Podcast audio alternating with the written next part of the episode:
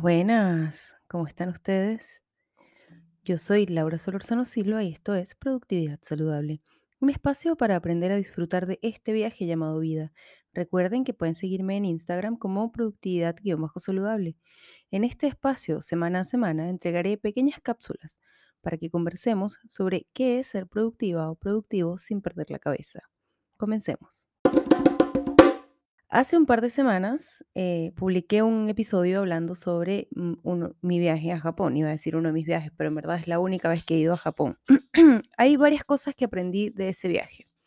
Eh, como ya les he dicho, en otra oportunidad yo trabajo efectivamente en una empresa japonesa con, digamos, em, donde los procesos para nosotros, por ser una empresa comercial, son estrictos, es verdad, pero también están muy latinoamericanizados, ¿no? Son un poco más relajados, em, trabajamos con clientes de toda la región, entonces digamos que nos hemos tenido que ir adaptando a nuestra cultura, lo cual yo encuentro que es importantísimo porque, bueno, cuando una empresa con otra cultura llega a un país, tiene que poder adaptarse.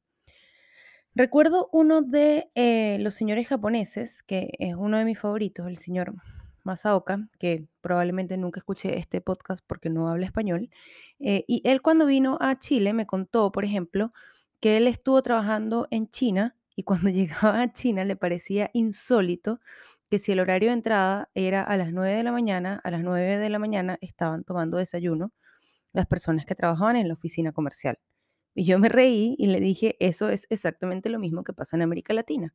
Y le expliqué por qué pasaba acá. Le dije, bueno, los tiempos de traslado suelen ser muy largos, em, hay que llevar a los hijos a la escuela, hay que hacer muchas cosas probablemente antes de llegar al trabajo, se entra a trabajar muy temprano, hay poca flexibilidad en los horarios, entonces, pues eso hace que muchas personas lleguen a la oficina a desayunar recién ahí. Él tenía su explicación de China, tiene que ver con un tema cultural, pero después se fue a la oficina que está en Estados Unidos y se dio cuenta que, oh sorpresa, en Estados Unidos tienen otro tipo de cultura, donde las pausas son importantes, donde tomar vacaciones es realmente importante y eso le generó un contraste importantísimo sobre lo que él tenía como conocido con su cultura de trabajo. Todos sabemos que Japón, por ejemplo, es un país que tiene una cultura de trabajo bastante arraigada. Y en una presentación que me tocó hacer justo después de volver de ese viaje sobre las diferencias culturales entre Japón y América Latina, una de las cosas que me mencionaba Mizuno, otro de mis jefes japoneses que ahora está de vuelta en Japón, él me explicaba que después de la Segunda Guerra Mundial hubo una crisis tan grande en Japón que la manera de sobrevivir, perdón, para las empresas era hacerle entender a los empleados que si la empresa sobrevivía, ellos sobrevivirían, lo cual es cierto. Para muchos empleados, las empresas pasaron a ser sus familias. Exactamente. Entonces, ¿qué pasa? Que donde tu familia, eh, si tú tienes un gran compromiso con tu familia, lo más probable es que definitivamente tú te quedes y hagas lo que sea por tu familia. Esto generó un exceso de trabajo, digamos, Japón se recuperó económica y socialmente en, en menos de 30 años después de haber recibido bombas de Hiroshima y Nagasaki. Entonces, digamos, eh, efectivamente lograron que las personas se comprometieran para trabajar en la reconstitución, en la reconstrucción del país.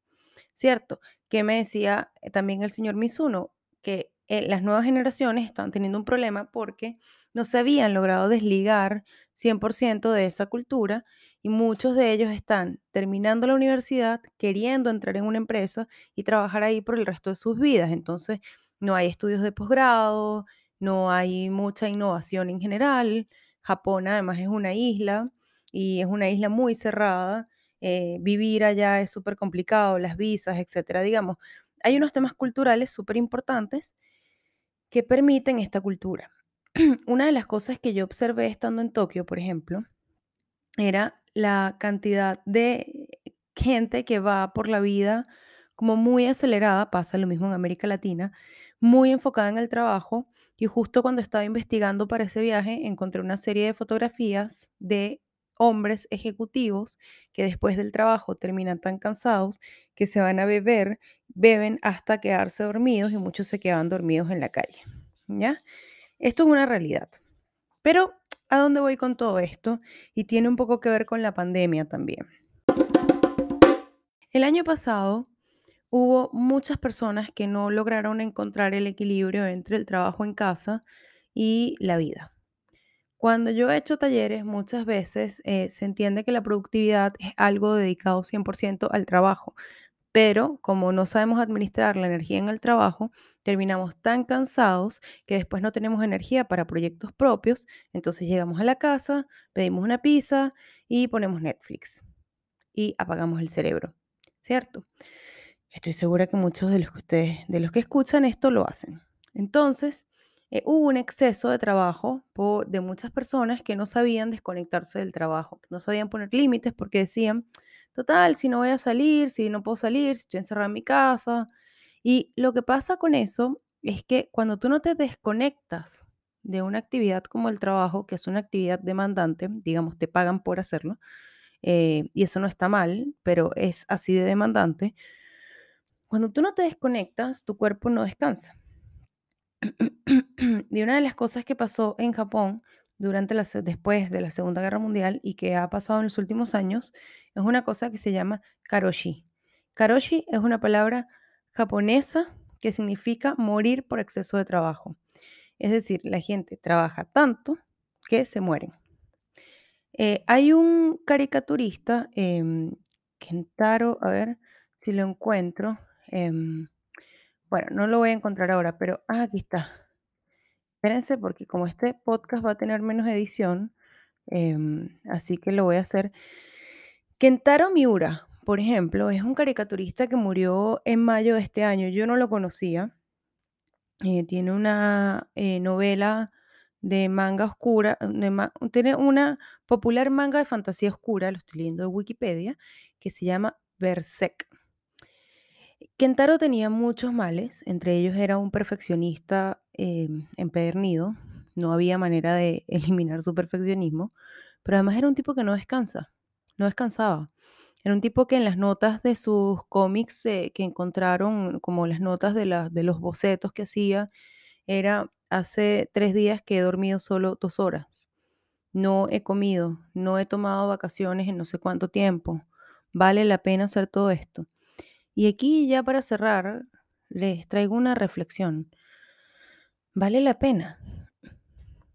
¿Vale la pena eh, pararte de la cama, sentarte en la computadora, comerte un pan con queso, seguir trabajando, pedirte una hamburguesa, seguir trabajando, eh, seguir trabajando, pedirte una pizza, seguir trabajando, poner Netflix? Vale la pena desconectarte del cuerpo porque eso es lo que pasa y esto no es una cosa hippie o mística, es que te desconectas de ti mismo. Vale la pena desconectarte de ti mismo, de ti misma por un trabajo. Vale la pena dejar de disfrutar las vacaciones o esos momentos con tu familia, con, con tus amigos. Yo creo que no vale la pena. Así que para mí, mi consejo para ya, para cerrar, Ahora es que revisa cuántos días de vacaciones tienes. Planifica unas vacaciones, así sea dentro de la misma ciudad. Conoce tu ciudad, probablemente hace mucho rato no la caminas. Ponte alarmas. Ponte alarmas para desconectarte del trabajo. Si trabajas solo ocho horas al día, entonces que sean solo ocho horas al día. En la próxima semana te voy a dar herramientas para que esas ocho semanas sean efectivamente productivas, pero date tiempo, porque la vida es este viaje. La vida, como decía en un live que hice el viernes, no es acumular títulos o casas o dinero. Y esto, de nuevo, no es un pensamiento hippie o místico. Es que al final te vas a morir y nada de eso lo habrás disfrutado. Así que este episodio me quedó un poquito más largo, así que espero que mi amiga Marta Daniela lo disfrute. Y eso es todo por hoy. Muchas gracias por llegar hasta aquí.